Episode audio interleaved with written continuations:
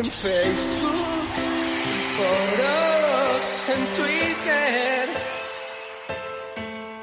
o por Instagram.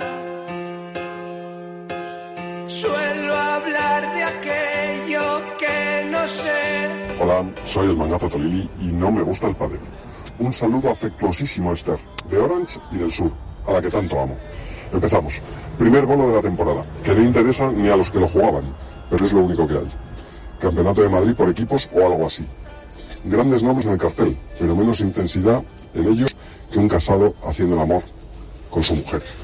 Juan Martín Díaz, Coquio Momo, con los dos, Botello y el Gran Gadea, entre otros, nos hicieron disfrutar de su padre andando. Y a que no imagináis qué equipo ganó, exacto, el que iba contra Gadea. En otro orden de cosas, vemos como cuando se separa una pareja, suele ser uno el que se lleva los patrocinadores consigo o incluso los consigue nuevos. El caso que nos ocupa es impactante.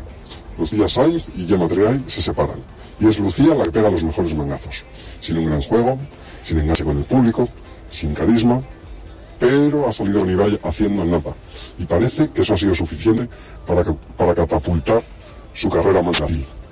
Lanzo una pregunta al aire. Si tuvierais una empresa y quisierais que el padre os diera visibilidad, ¿a qué jugador contrataríais de imagen?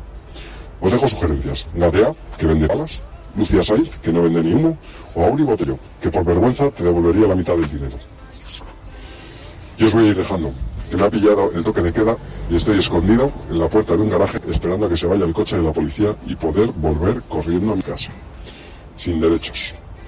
Buenas noches.